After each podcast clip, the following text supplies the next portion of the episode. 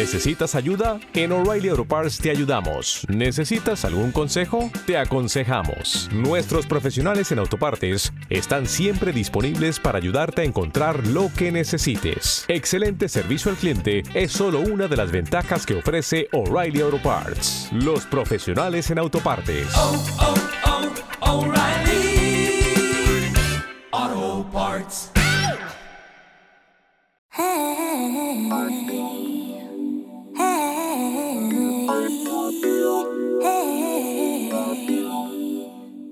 Hola, soy Camila Wills y esto es un podcast de madre. Aquí encontrarás historias que merecen ser contadas y escuchadas. Le damos la bienvenida a quienes quieran vibrar por dentro con historias de madre llenas de amor, valentía y mucha fuerza.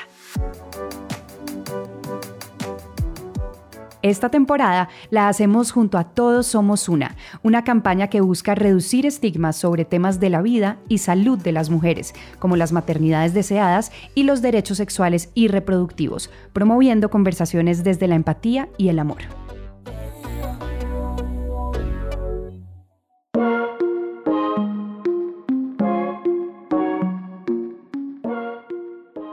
Hola a todos, hola a todas, bienvenidos una vez más a un podcast de madre. Mi nombre es Camila Wills y este es nuestro episodio número 26.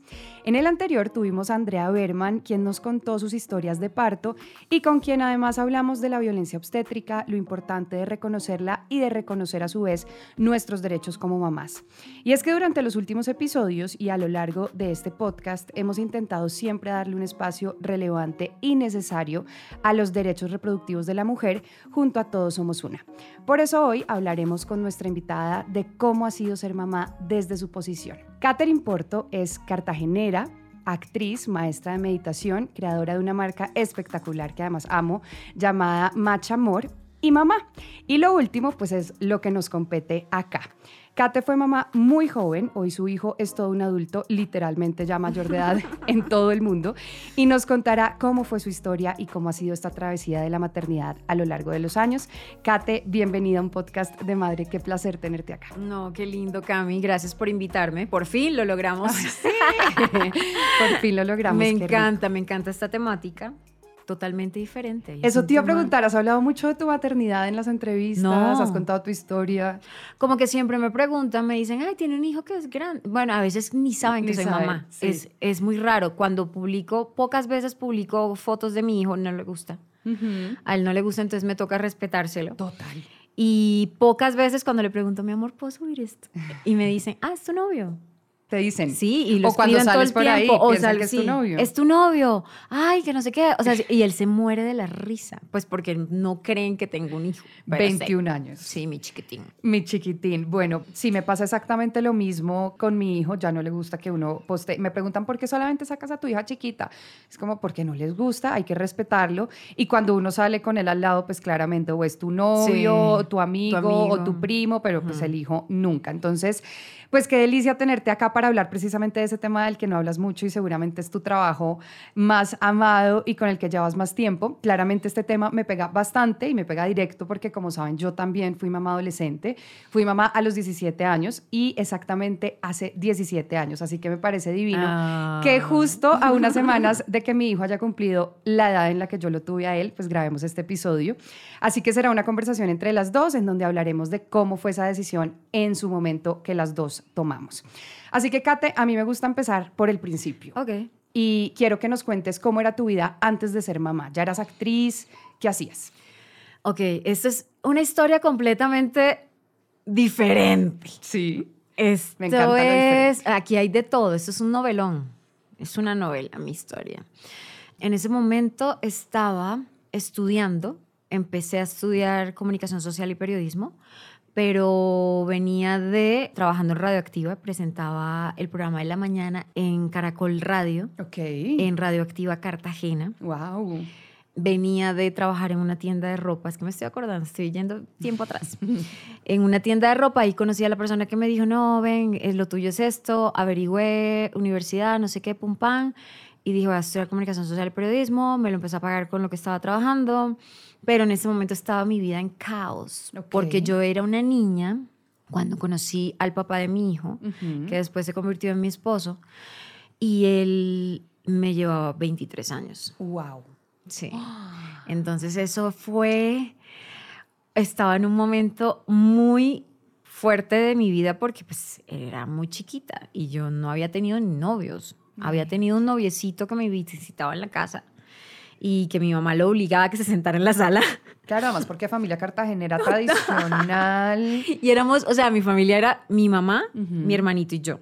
Éramos solitos. Entonces mi mamá hacía mamá y papá. Okay. Y el tema del papá lo hacía muy bien. O sea, ya se la tomaba muy en serio. Era muy cascarrabias, muy bravo y no dejaba que ningún tipo se me acercara. Ok. Entonces este noviecito que yo había tenido antes era de sentarse en la sala y era súper aburrido. Y esa era la idea de mi mamá, que se aburran y terminen. Claro. Y así fue. Pero lo que no contaba mi mamá era que esta chiquitina en ese momento, que yo siempre fui la niña buena de la casa. Sí. Yo todo lo hacía bien. Mi mamá trabajaba todo el día, entonces yo desde los 10 años aprendí a cocinar. Entonces yo llegaba del colegio y empezaba a cocinar a mi hermano y a mí, limpiaba la casa, después hacía mis tareas y era, o sea, era la niña ejemplar. Total. Y, y, además muchas veces pasa eso cuando toca, es que toca. no tenías otra opción. No había otra opción, era mamá desde chiquita. O sea, yo me sentía la mamá de, de mi hermano. Claro. Siempre estaba pendiente de que hiciera las cosas bien, que ven a estudiar y él siempre quería jugar fútbol y yo, no, y yo gritaba, ven, que entres, que no sé qué, pero no me dejas todo ahí. Increíble. esa era yo a los 10 añitos. Y entonces cuando llego a trabajar a esta tienda de ropa, que era como la tienda de moda en ese momento en Cartagena, ahí conozco al que se convirtió en el papá de mi hijo. Ok. Y yo me volví loca de amor. Pensaba en ese momento que eso era amor. Claro. Ya después que me, que me psicoanalicé, hice todo mi proceso, entendía, ah, es que Katherine está buscando papá. Claro. O sea, estaba buscando papá, entonces tenía todas las características que reunía lo que me decía mi papá, mi mamá, como era mi papá. Yo no veía mucho a mi papá, ahora tengo una buena relación con él. Lindo. Sí, eso, eso fue un tema que me tocó trabajar para poder liberarme y poder avanzar y poder crecer claro. yo. Y bueno, y lo conocí, me volví loca de amor, pero a mí nunca me hablaron de, mi mamá nunca me habló de sexo seguro, mi mamá nunca me habló de que me tenía que cuidar. Es más, cuando yo tuve mi primera menstruación, fue un caos porque no sabía nada, me asusté horrible y mi mamá solo me decía, te tengo que llevar al doctor como si estuviera enferma. Pero tampoco me explicó, por ejemplo, cómo se ponían las toallas, qué hacer, nada. Entonces yo por instinto... Y si no te explicó eso de ahí para arriba, un condón, pues ni hablar. Nada, o sea, eso no, mi mamá siempre el tema del sexo era como un tabú. Un tabú. Y entre menos se hable, no lo va a hacer. Exacto. No, y además me amenazaba. Claro. Y ahora entiendo, o sea, esto me ha tocado trabajarlo y de pronto para ustedes que están escuchando, no sé si, si les resuena, pero es muy fuerte la información que le demos a nuestros hijos, a nuestras hijas, de alrededor del sexo va a condicionar mucho la forma como se desenvuelva con los hombres o como, o como reciba esto. A mí siempre me dijeron que eso era malo. Total. ¿Sabes? Que eso era malo, que, y, ah, que uno se tenía que casar y casar virgen. Yo tenía que llegar virgen, si no era terrible. Que si tenía sexo con alguien, mi mamá prácticamente me iba a castrar. O sea, me decía cosas muy fuertes. Yo sé que no lo hacía de mala. No, era lo que tenía en ese momento, las herramientas que tenía y lo hacía con amor. Y era su miedo. Eso entendí hasta hace poco. Y que me hizo una constelación. Fue como, ¡Ah! claro, ya entiendo sus miedos simplemente me los estaba pasando a mí. Mm. Pero bueno, esta niña buena se termina metiendo con este tipo que llevaba 23 años, casado. o sea, yo hice todo al revés. Dios. Ya pedí perdón, ya pagué, o sea, ya. Pues ya qué, total. Y en ese momento, otra cosa, tú tampoco sabías, lo estabas haciendo todo porque... Sí, Estaba repitiendo la historia de mi mamá. Eso fue lo que vi después, porque mi mamá fue igual conoció a mi papá cuando tenía 16 años. Mi papá estaba casado, lo casaron cuando tenía 18, tenía hijos, o sea, esa época donde no te dicen, ahí ponte un condón. O sea, si quieres tirar, vaya, pero hágalo con, o sea, con, con responsabilidad. No lo había. Entonces mi papá también fue papá chiquito. Sí, todo se repitió. Todo se repitió, yo estaba repitiendo historia y bueno, en esas pues quedé embarazada, no solamente de mi hijo, pues mm, tuve otros embarazos antes, abortos después yo no tenía ni idea, entonces yo como que no entendía, me llega, no me llegaba y yo preguntaba, era en, ese momento que entré a la universidad, le preguntaba a mis compañeros. Si sabes, era como, ¿qué hago? No, tómate esta pastilla. No, no se te pasó nunca contarle a tu mamá nada. Era me mataba. Obvio. O sea, eso era como jamás. Es más, yo lo veía a él y lo veía escondida. Y todas esas decisiones fueron por tus amigos, lo que tú oías, lo que te, te decían, pero no más allá. No más allá, no tenía información de adultos como tal, o sea, tenía información de mis compañeros de la universidad que eran más vividos que yo. Yo, yo era muy, como muy inocente, digamos, en ese momento. Y luego cuando pues ya se, se formalizó todo con, con el papá de mi hijo, vuelvo a quedar embarazada de Alejandro. yo no lo quería tener, es la verdad. O sea, yo, yo decía, yo no voy a ser mamá, yo soy muy chiquita, yo no tengo ni idea de esto, no, yo no quiero, yo no quiero, y yo lloraba. Y entonces fui al médico y resulta que ya tenía dos meses y medio de embarazo y yo no me había dado cuenta. Entonces fue como, sí o sí, el, mi, mi ex esposo, que en ese momento no nos habíamos casado todavía, me dijo, tienes que tenerlo.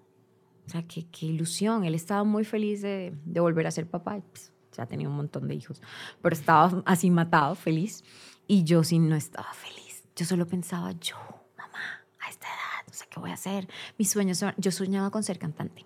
Entonces yo decía que mis sueños se iban a frustrar y que hasta iba a llegar todo. Entonces me acuerdo cuando salí del, médico, el médico me dijo que me tenía que poner una inyección para que el bebé no se saliera y tenía que estar juiciosa. Duré en cama como 20 días acostada, me acuerdo, con esa inyección y yo solo lloraba. Decía, ya se jodió mi vida. Y resulta que no fue así.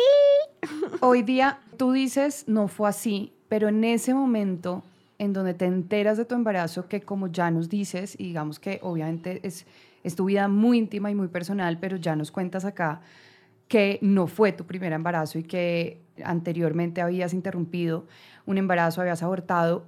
Sabemos que esa decisión fue, fue bastante, digamos que persuadida, por decirlo así, por el papá de tu hijo y te dijo, yo sí quiero, es una ilusión, tengámoslo, y tú no querías, en ese momento tú decías, bueno, se me dañó la vida, se me acabó la vida. Cuando ya tomas la decisión, ¿por qué la tomas? Cuando me dijeron que tenía dos meses y medio, y me explicó el médico lo que significaba que tenía dos meses y medio, fue como, no, no lo puedo hacer. Y cuando mi ex esposo me dijo, como, no, o sea, no, no lo puedes hacer. Y yo, ok, no lo puedo hacer. Fue solo ya resignarme. Total. A que no lo podía hacer.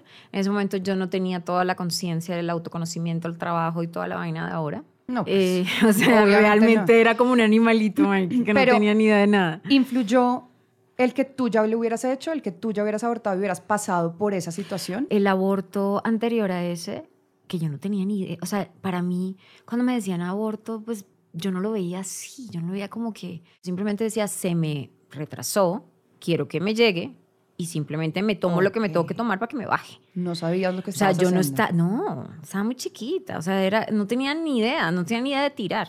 o sea, es como ahora más iba a saber de, de abortos y todos los temas. No, realmente era desde la inconsciencia. Uno piensa, Kate, que la maternidad, hoy que sabemos y que vemos mamás que tienen hijos de dos, de tres, de cuatro, de seis meses, de, la que sea, uno siempre piensa que su etapa de la maternidad es la más difícil, ¿no? Yo estoy con mi hijo de cinco y ha sido súper difícil.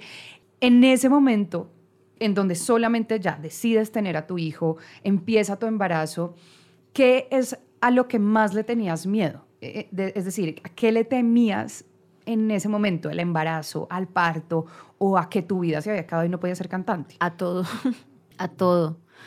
Tenía miedo de que yo no sabía ser mamá mira, como que, ¿qué voy a hacer? Era una niña, entonces era como que, ¿cómo le voy a enseñar lo que yo no sé?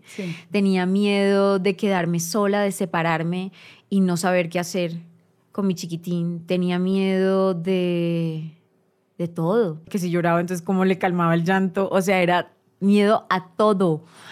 Miedo a, a que no sabía, a la incertidumbre. Seguí trabajando, seguí estudiando. Yo creo que eso fue importante, como no cortar con mi plan. Total. Entonces, mientras en mi embarazo estaba trabajando, pasé de ser la presentadora radioactiva a presentar noticias en la costa cuando estaba, tenía 18.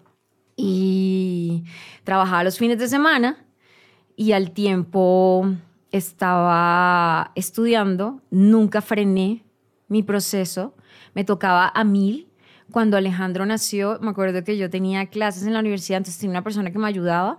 Entonces yo llegaba, yo lo que hacía era que me... Extraías. Me ordeñaba como una vaca. Pero es que me acuerdo, o sea, claro, con la mano. Mi congelador era lleno de, teteros de leche, porque era así impresionante. O sea, pasé de, no, ni siquiera me acuerdo cuando estaba en el hospital, no tenía para comprarme el extractor este, ¿verdad? Y mira cómo sucede la magia. Siempre me ha acompañado como esos angelitos, esa magia siempre ha estado ahí. Y me acuerdo, yo en el hospital y no me salía. Y yo lloraba, yo decía, yo no quiero darle leche de vaca, yo quiero darle mi leche. Bueno, de fórmula, ¿viste? Toda, ella sabe más de esas cosas. Yo Todavía no es de vaca, de vaca, llega más allá. Bueno, la de, laboratorio. La de laboratorio. Decía, no me niego, tiene que ser mi leche. Y entonces me acuerdo que el niñito gritaba, llamado mi hijo, gritaba en ese momento, es que ahora vamos a hablar de eso. Em, y de pronto llegaron y dijeron, Catherine, sí, soy yo. Ah, aquí le traen y me llega una canasta. Y en la canasta había un ordeñador de esos, ¿cómo se llama eso? Extractor. Esa vaina. Así, pero de la marca más fina que había. Y yo, ¡ah! ¿y quién lo mandó? No tenía ni idea, un nombre que yo no conocía. Y yo de una, tran, tran, tran, tran, tran, y pude alimentar a mi bebé y fue como nuestra primera conexión. Ahí dije, oh my God, ¿qué es esto? o sea, me enamoré. La oxitocina haciendo de la suya. No, no, no, eso fue una locura cuando, y siempre recuerdo, nunca se me olvida la imagen de su carita así, comiendo, mirándome con su manita puesta. O sea, no, eso ya fue amor. Pero resulta que eso no era para mí. Había una Catherine Martínez. O sea, ¿puedes creer? Catherine Martínez. Catherine Martínez, si oyes esto, gracias. Catherine Martínez, en serio, si lo oyes y nunca te conocí, pero supuestamente. ¿Y no le pudiste dar teta a tu hijo? No, no, después me lo quitaron. ¿Ah, pero te ayudó. Me sirvió para que le diera por primera vez. Claro, porque es que muchas veces uno necesita ese, como el estímulo, estímulo y tin. No, después de eso fui una vaca lechera.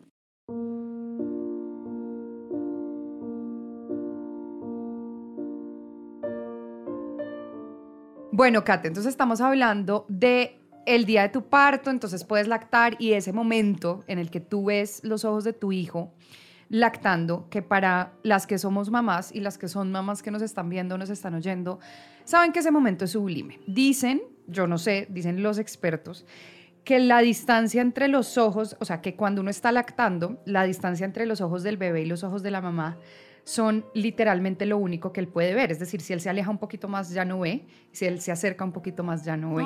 Entonces dicen que esa distancia es justo la que el bebé necesita para enfocar, ¿no? Si, si hablamos así como en términos de cámaras. Eh, él enfoca literalmente en esa distancia. Me muero. Entonces, eso cuando yo lo oí, yo dije, wow, tiene todo que ver. Y bueno, ahí vienen un montón de cosas, como te decía ahorita, de la oxitocina y de una cantidad de cosas que uno dice ahí se me olvidó todo, ¿no? Se me olvidó lo malo, se me olvidó la decisión que tuve que tomar, se me olvidó si lo dudé en algún momento, porque me imagino, a mí me pasa, no sé a ti, a mí me pasa que me han preguntado personas cercanas y no tan cercanas, metidas o no tan metidas, que cuando yo digo que fui mamá a los 17 años, porque además nadie me cree, ¿no? Porque es como, ¿qué? ¿Cómo así? ¿Pero tu hijo cuántos años tiene? Sí, fui mamá a los 17, o sea, me dan ganas de ponerme camisetas todo el tiempo, que es mi hijo, no es mi hermano. Y cuando yo cuento me dicen, pero de verdad, de 10 personas, 7 que si no pensé en abortar, ¿no? Como que le preguntan a uno sin saber si, vuelvo y digo, si son metidos o no metidos, pero pues es una pregunta recurrente, como, oye, pero no pensaste en otra cosa, pero esa fue tu única decisión. Y en ese momento, cuando tú entonces ves los ojos de Alejandro tomando de tu leche, gracias a Catherine eh, Martínez, Martínez eh, tú ahí te olvidas del resto. Para cerrar un poco, Kate, digamos que ese capítulo de las decisiones que tomaste antes, volviendo a hoy, al 2023, tú has tenido que hacer algún tipo, no sé, de terapia, de sesiones, de encuentros de lecturas para si llegase a tener que pasar, sanar, porque habrá personas que dicen, no, es que yo no tengo que sanar nada y ya está. Tú, mejor dicho, ¿cómo se maneja eso de, de esas decisiones que tomaste antes. Yo sí creo que todo en la vida tiene acción, reacción, repercusión. Y de ahí es cuando uno empieza a preguntarse, ¿por qué me está pasando esto?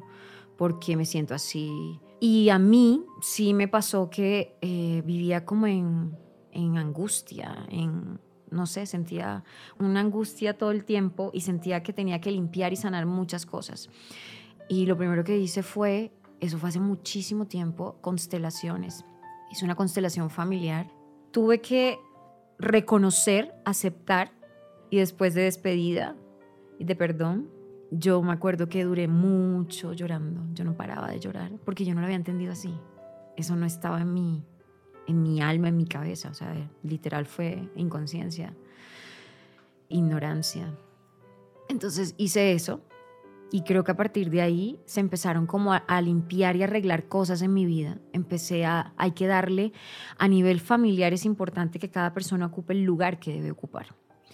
Entonces empecé también a limpiar cosas como yo no soy la mamá de mi hermano, que yo te dije desde chiquita que a los 10 años ya era la mamá de mi hermano. No, no, no, yo no soy la mamá de mi hermano. Ni tu mamá es mamá y, papá. Yo no soy, mi mamá no es papá y mamá. Tu mamá y yo no soy la mamá de mi mamá. Y durante mucho tiempo yo actué como siendo la mamá de mi mamá. Wow. Y todo el tiempo era soy mamá, soy mamá. Y fue con en un momento, ahí lo entendí. Me acuerdo que viajé a Cartagena y los cité a ellos dos, a mi hermano y a mi mamá, que siempre han vivido juntos hasta hace nada, que mi hermano de cuarenta y pico de años se acaba de ir se casó. Sabes que todo, todo, todo, sí, sí, todo mal. Todo no, no es todo mal, pero desde el principio se sabe esas conductas, esos patrones a los que se va a llegar. Total, es como, ¿para dónde va todo esto? Entonces, bueno, llegué y me senté con ellos y les dije, yo no soy tu mamá, mami, yo soy tu hija. Y yo quiero sentir que tengo una madre que me cuida. No que soy yo la que todo el tiempo te estoy cuidando y te estoy supliendo tus necesidades. Yo también quiero que me des el reconocimiento de tu hija. Y a él, a mi hermano, le dije, yo no soy tu mamá.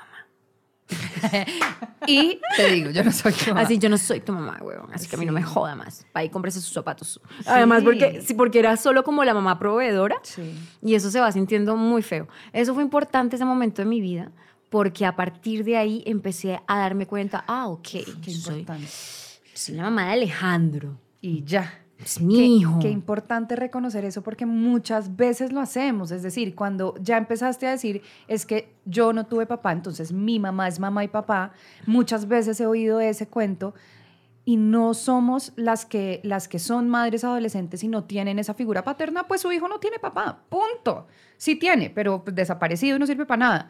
Pero usted es la mamá, que es una mamá berraca, proveedora, que sirve para las reglas, para pasar bien, para no, para todo, sí, es una mamá que hace todo el trabajo, pero es mamá. Pero no es, no es mamá y papá. Por, eso, por eso en mi sanación, una de las primeras cosas que hice fue buscar a mi papá. Porque yo tengo recuerdos muy poquitos de, de mi papá en mi infancia. Y eso quedó muy marcado en mí. Y lo primero que hice fue buscar a mi papá y lo senté así. ¡Tum! De frente tenía una lista de preguntas. Total. ¿Qué pasó en tal fecha? ¿Por qué este día dijiste que ibas a llegar y no llegaste? ¿Por qué tal cosa? ¿Por qué tú. Y lo lindo de esto fue darme cuenta que cada uno tiene su versión y que ella lo vivió de una forma y él lo vivió de otra. Ah, sí. Eso ah, pasa siempre. Ella tenía una película. ¿Cómo así? A mí me pasó hace poquito y era como, pero ¿cómo así esto no fue así? ¿A ver? Y uno 20 años contándose la historia de una manera que no era así. Y además de eso, yo viviendo el resentimiento que mi mamá tenía hacia mi papá yo era la que lo estaba cargando. Y eso no me correspondía. Eso es tuyo, mami. Mi relación con mi papá la construyo yo.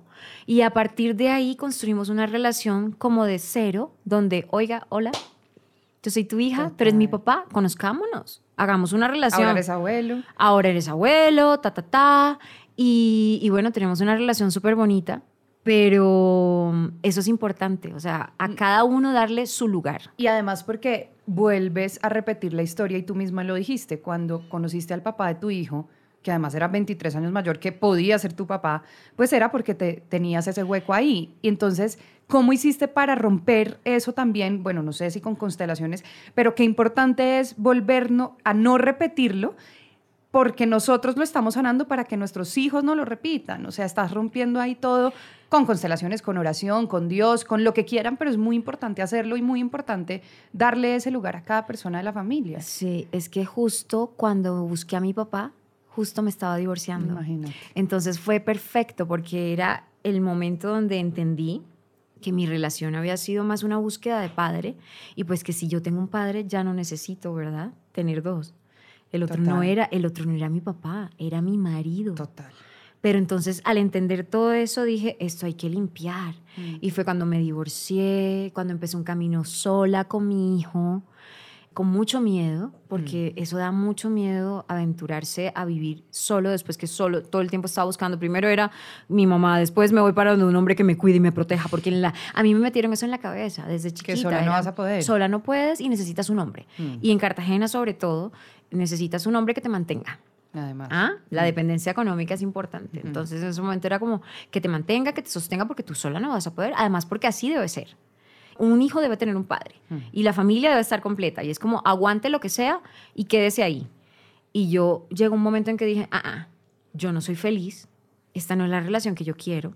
Eh, mi hijo tampoco estaba siendo feliz, era un chiquitín y solo nos veía pelear todo el día, nos veía gritar todo el día y dije, yo me tengo que separar. Pero de ahí a que lo hice realidad pasaron dos años.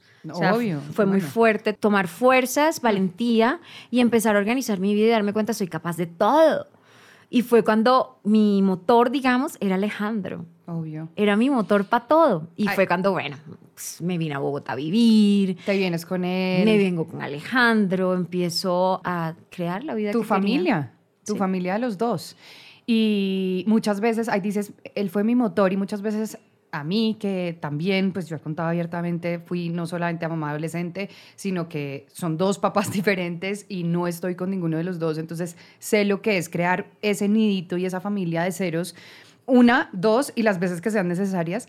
Y el miedo y ese motor que nos dan los hijos, porque muchas veces a mí me preguntan por Instagram, ¿cómo fuiste capaz de separarte? En el buen sentido, me dicen, ¿cómo fuiste capaz? Porque yo no he sido capaz por mi hijo y yo soy al revés. Tu hijo debe ser la razón, debe ser ese motor, debe ser ese aliciente para separarte. No estoy diciendo como, ay, sepárense todos los que pelean, porque qué, qué chimba poder ser para, poder vivir para toda la vida y ese amorcito divino, pero si no se puede, pues que ese niño, ese hijo, ese bebé, de la edad que sea, pues sea precisamente ese motor para tomar una decisión, porque pues no es justo con ellos que porque tengo un hijo tengo que estar para toda la vida.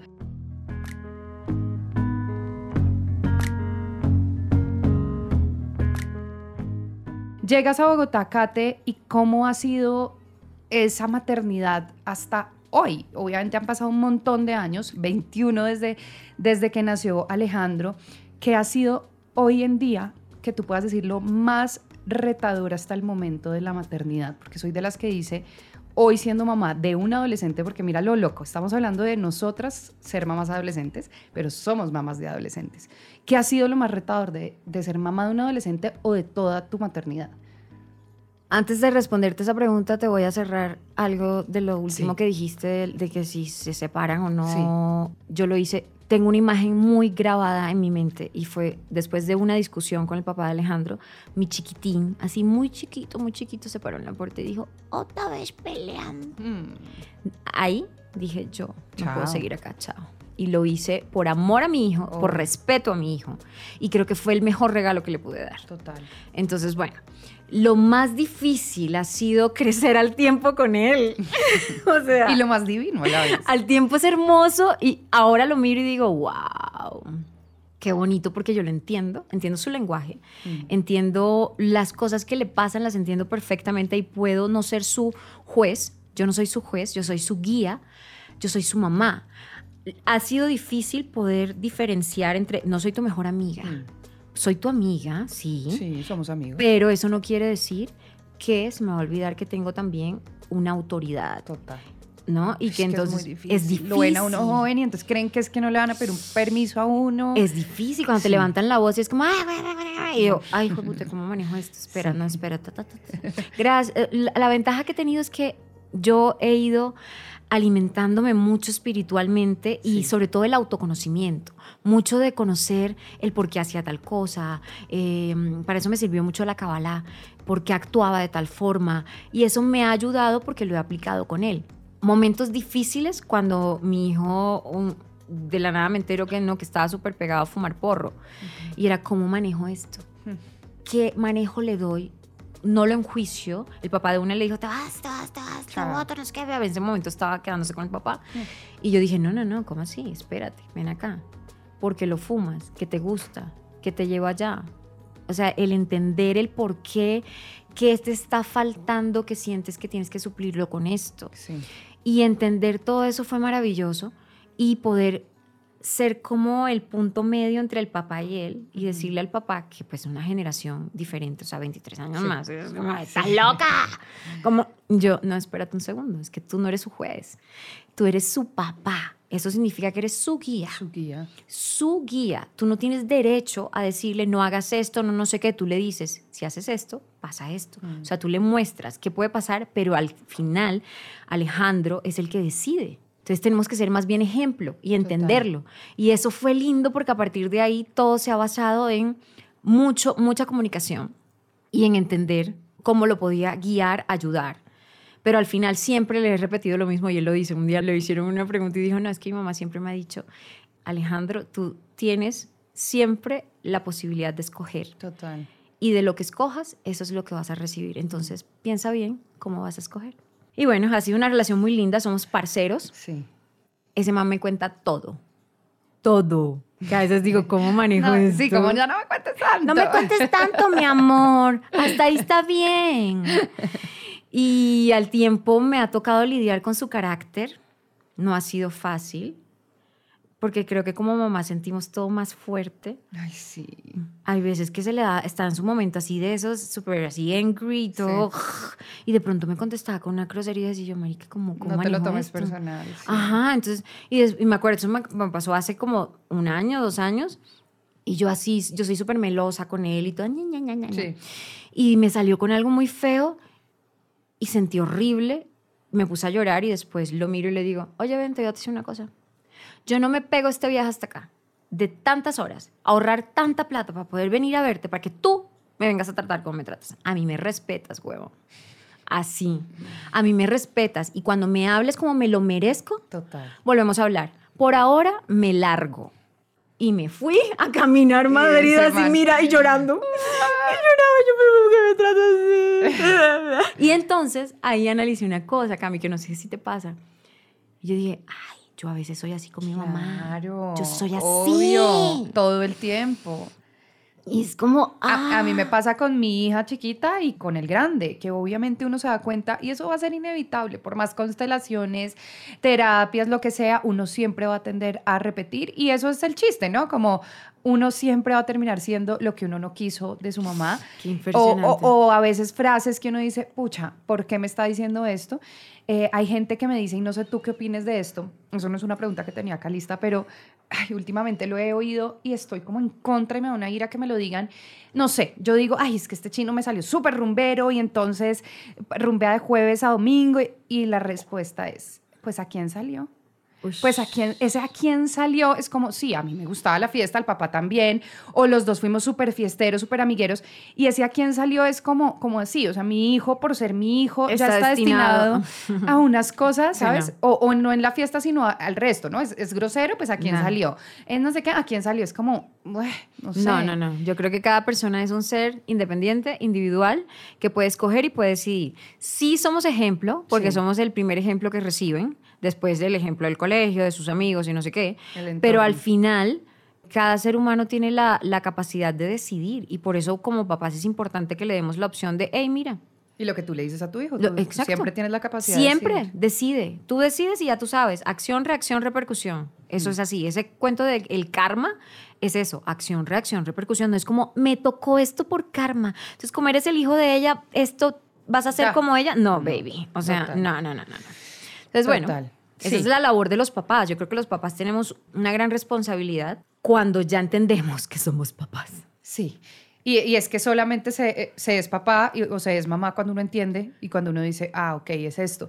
Y, y me encanta estar hablando contigo de tantos temas hoy, pero sobre todo de ser mamá adolescente, porque creo que no habíamos hablado nunca con una mamá de adolescentes, porque, pucha, es tan complicado. Yo soy de las que digo, y no quiero como tirar así como miedo a, la- a las que hasta ahora están empezando, pero pucha, no nos digamos mentiras. Niños pequeños, problemas pequeños, ¿no? El problema del niño pequeño es que se cayó mientras gateaba, Total. la pataleta de los dos años y hijos grandes, problemas grandes. Aquí tenemos otro tema ahorita después de una pandemia con las redes sociales, con tantas cosas y tantas cosas en el entorno que es muy difícil, es muy complicado, es un reto enorme. Es un reto enorme y tenemos que estar preparados para ese reto. Total. Cuando dices esto de las redes sociales, recuerdo mi primer reto así difícil con Alejandro me llegó cuando él tenía ocho años. O sea, estoy hablando bien chiquito. Sí. A los ocho años Alejandro tenía ya acceso a las redes sociales y pues como que yo no le medía nada, pues no, nunca pensé que iba a encontrar cosillas por ahí, Sí. pues en el colegio aprendí Unos muchas cosas y años. todo. Y de la nada Alejandro empezó con unas crisis horribles y esas crisis eran, pasaron a ser eh, crisis de, ¿cómo se llama esto que le da ahora a todo el mundo? Ansiedad. A- Ataque de pánico. Ataque de pánico. Sí, porque ahora, ahora es como ah, ataque de pánico. En ese momento, mi chiquitín con ataque de pánico, terminé en un psiquiatra. El papá me dijo, tienes que llevarlo al mejor psiquiatra de Colombia. Y lo llevó donde el mejor psiquiatra de Colombia y el mejor psiquiatra de Colombia me dice, su hijo, lo más probable es que a los 13 años intente suicidarse. Ah, ok. Y yo, no, pues gracias. Me dijo, es que sí, esa es la enfermedad normal de todos y tiene que medicarlo. Le mandó esa medicina que los emboba a todos. A ¿cómo los se ocho años. A los ocho años. ¿Cómo se llama esa vaina? No me acuerdo. Bueno, la que todo el mundo conoce, esa Prozac, esa vaina, no sé. Sí. Y yo como que dije, ok, listo, hago caso, ¿verdad? Le doy la medicina y yo empiezo a notar que mi hijo era como un, ente, zombie. zombie. Alejandro no hablaba, Alejandro era todo así. Y luego en el colegio, ah, y entonces decidí por instinto y gracias a mis angelitos que siempre me están guiando, dije, yo no voy a hacer esto con mi hijo, yo voy a averiguar. Y empiezo a investigar en internet cómo se suplía el tema de las ansiedades, las depresiones, no sé qué, ta, ta, ta. Y le hice todo un plan, karate, la comida, la alimentación, entonces le metí ok. salmón, el cacao que te activa la serotonina, todo este montón de Estar cosas, súper activo. activo, ejercicio físico, llevarlo al sol, es importante que tome la luz del sol.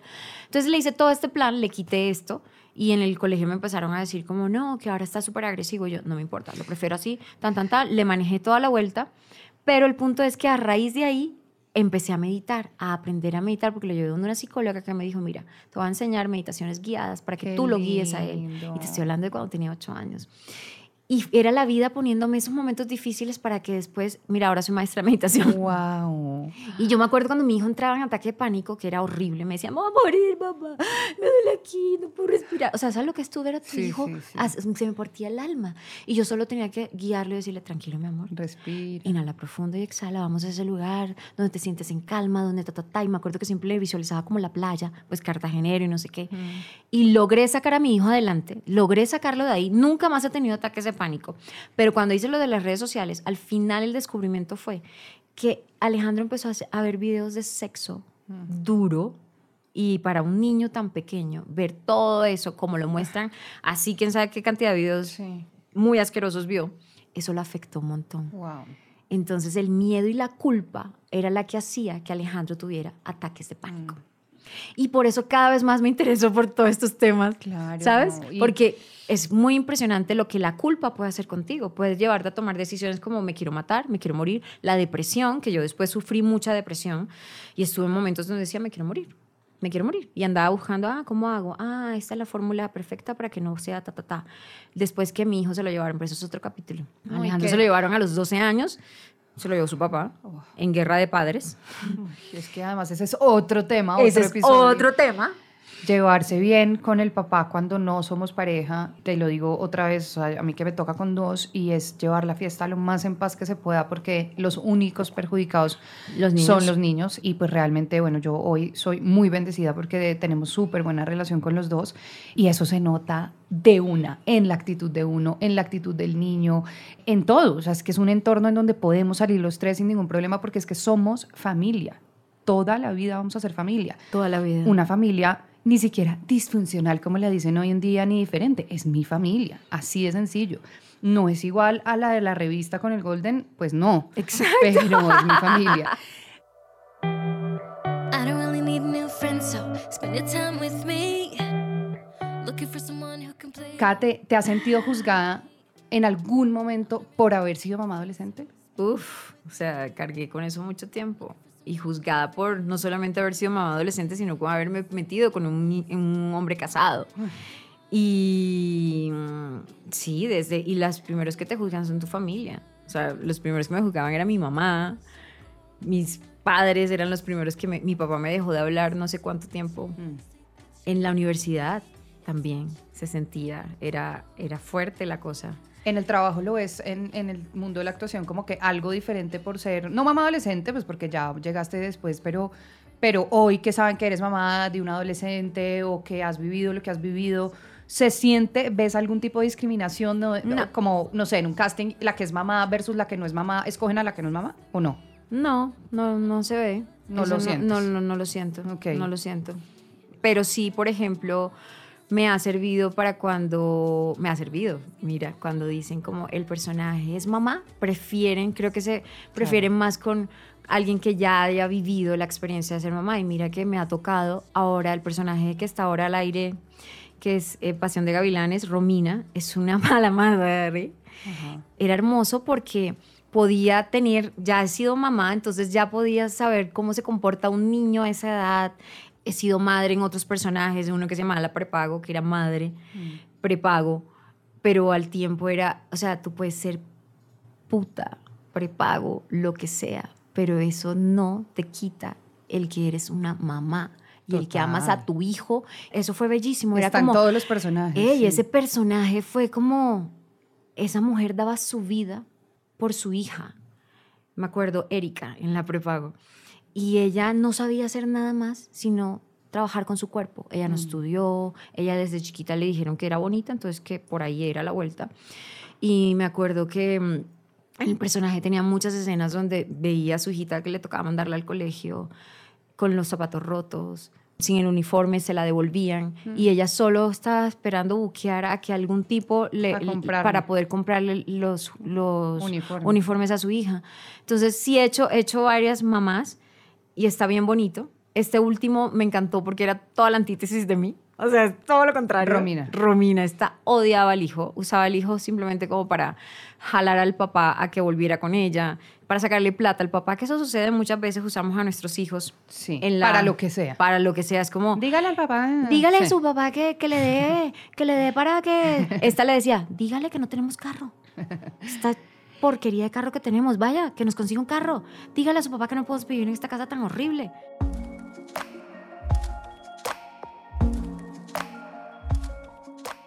Hablando un poco de los derechos, Kate, de las mujeres hoy en día, que precisamente estamos hablando del tema, ¿cómo crees que se pueden abordar las maternidades adolescentes en este momento si está oyendo una mamá de una mujer adolescente o está oyendo un adolescente sin digamos que sin estigma, o sea, garantizando que haya prevención para que podamos abordar estas maternidades adolescentes, pero desde ese lado, ¿no? Garantizándoles siempre una prevención a ellos, desde dónde se puede hacer, o a ellas. Es muy difícil, tiene que haber un acompañamiento, tiene que empezar de educación, tiene que haber educación en la casa, educación en el colegio, tiene que haber una comunicación tan abierta, sin tapujos, y que esa adolescente no sienta miedo. Mm. Es que he oído varias historias que muy cercanas, muy cercanas a mí, donde, mm, por ejemplo, una persona le pasó hace poco muy cercana a mí y, fue de una violación y la obligaron. La obligaron a, que tuviera su bebé a mm. los 13 años. Dios. Entonces, este tipo de cosas no sé, o sea, no tengo la respuesta, la verdad. No la tengo, pero se me hizo tan fuerte, por ejemplo, cuando ella me contó eso y cómo la obligaron a tener a su bebé. Yo creo que más allá de, decir, ¿no? Como acá nosotras que simplemente, digo simplemente como que somos mamás, fuimos mamás adolescentes y tomamos una decisión en su momento, las dos tomamos una decisión a los 17 años como fuera, bajo las circunstancias que fuera, de tener a nuestros hijos. Hoy mi hijo tiene 17, el de Kate tiene 21. Más allá de eso, pues digamos que sí es real que hay que hablar con los hijos desde muy pequeños. Eh, no debemos estigmatizar el tema sexual desde que son bebés, desde reconocer esa sexualidad en cada uno, sí, somos diferentes, pero no es como que no se puede hablar de eso y entre menos se hable, entonces menos va a pasar. Hay que hablar de sexualidad con nuestros hijos y sexualidad no solamente sexo, por favor, sexualidad es... No solamente es penetración. No, lo que te pasó a ti, la regla, esto pasa, qué, qué bonito que podamos hablar nosotras, las mamás, con nuestras hijas y si no, no está la mamá, pues alguien cercano y no sea un niño buscando en internet lo que le va a pasar. Entonces creo que eso es súper importante y desde acá pues le reconocemos eso a las mamás que sabemos que no es fácil porque hemos pasado por ahí. Muchas veces uno lo dice, ¿no? Pero en la práctica es otra cosa, pero creo que sí es supremamente importante porque después es que se vienen dando todas esas consecuencias que tú dices que pueden llegar a pasar años y eso repercute en, la sexualidad. Y, y, también, y también es importante educar y guiar no desde el miedo desde lo que te pasó a ti. No. Porque tú no puedes pasarle todo tu proceso, o sea, lo que, lo que has vivido y tus miedos a tu hijo. O sea, que no es, no es para que no te pase lo mismo. Es que no te puede pasar y por eso es que yo te digo que tienes que hacer tal cosa. No, la experiencia, lo que él vino a vivir en este mundo físico es completamente distinto a lo tuyo. Entonces, tienes que dejarlo también que viva lo que tenga que vivir y tú simplemente estás ahí como su apoyo, su guía y, y su acompañamiento. Pero no, no tampoco sesgarlo para que no viva o no le pase lo que a mí me pasó. No, no, no, no, no, no, no, espera. Total. Por ahí no es. Total, totalmente. ¿Qué le dirías a la Catherine que se acaba de enterar que está embarazada de Alejandro hoy? Ups. Le diría, no tengas miedo, vas a descubrir el amor más hermoso del mundo, el amor incondicional de verdad, porque ese es el amor incondicional. Él puede decirme mañana, mami, eh", y que me pasó muchas veces que yo lo pensé yo, y si mi hijo llega y me dice que es gay, y yo le digo, Incondicional. súper bien, mi amor, ven, yo te guío, yo, o sea, todo bien. Si mi hijo mañana me dice, yo no quiero, no sé, no quiero graduarme de la universidad, ok, mi amor, ¿qué quieres ser? Mm. Incondicional. El amor incondicional es aquel que, porque no hagas lo que yo quiero que hagas o no seas como yo quiero que seas, yo igual te voy a amar Mm. Como eres, con tus cambios, con lo que decidas. Y eso fue, creo que yo creo mucho en el tema de almas y en acuerdos que uno hace de otras vidas. Yo creo en eso. Y creo que eso fue el acuerdo que hicimos Alejandro y yo. Alejandro vino a enseñarme en esta vida el amor incondicional. Eso fue. Y ese, ese man lo amo y le diría a Katherine Marica, ni lo dudes. O sea, ese es tu parcero toda la vida, tu amor más bonito. Totalmente estoy de acuerdo contigo, Kate, porque muchas veces uno oye, yo entendí la palabra amor, las palabras amor incondicional hace muy poquito. Uno oye siempre, ¿no? Amor incondicional, incondicional. No, incondicional es sin condiciones, de verdad. Porque en una pareja tiene que haber condiciones. Oye, mira, tú haces esto, yo hago esto, y si tú no lo haces, pues chao. Estos son nuestros acuerdos, nuestras condiciones. Pero una madre a un hijo es absolutamente, y tú ahorita lo estás diciendo que es que no quiero estudiar, que es que soy gay. No, también poniéndolo en el extremo más horrible de las mamás de los delincuentes. Es decir, ¿ustedes creen que la mamá de un delincuente, sea el que sea, no ama a su hijo? Total. sin condiciones. Entonces yo creo que ese amor que uno no va a sentir nunca más en la vida, pues es realmente el único amor incondicional y me parece hermoso que lo digas. Y creo que pueden pasar los años y hoy tú y yo que somos mamás de ya casi, el mío casi adulto y el, El tuyo un adulto, adulto. eso no va a, a cambiar nunca, ese, y por los kilómetros que los distancian también, No va a cambiar. creo que eso nunca va a cambiar. ¿Quieres tener otro hijo? ¿Otros hijos? Lo pensé mucho tiempo, tenía muchísimas ganas y ahora en este momento no. En este momento creo que no, no quiero tener otro hijo. Cuando veo como tanto, veo, no, las- yo no me veo noticias, pero me entero de las noticias y veo todo lo que tiene que vivir un ser humano para transformarse en adulto, para después no sé qué digo. Y todo "Mm". lo que yo ya pasé. Y lo que ya yo pasé, digo, no, gracias. Sí, ya, ya. yo tengo mi chiqui, que ya no es chiqui, eh, me tengo a mí, o sea, tengo y tengo toda una comunidad y gente que puedo compartir muchísimo, pero yo no quiero estar en el plan otra vez de criar, de no sé qué. Y eh, no, no quiero. Volver a empezar realmente. No, no Sí, quiero. no. no. Bueno, pues que Tengo gatos. Que eso es lo importante. Que son estés mis bebés. Tranquila, que estés feliz. Kate, de verdad, gracias por habernos contado tu historia, habernos contado cosas tan íntimas. Lo recibimos con todo el amor del mundo en este podcast, que lo único que quiere es reconocer eso, como los derechos, la importancia de que cada mujer tome la decisión correcta y con la que se sienta tranquila después. Así que este podcast será siempre tu lugar seguro para ti Gracias. y gracias por haber estado acá. No, a ti, gracias. Muy bonito, porque sí sentí como tranquilidad de poder decir mis cositas desde mi verdad, desde mi realidad y sin miedo a ser juzgada. Y el que juzga, pues, o sea, ya. Eso es lo importante, no juzgarnos y respetar cualquier decisión. Respetar, respetar. Mm. A eso vinimos, a entender, respetar, a tener compasión y a entender que cada persona vino a vivir su propia historia de vida.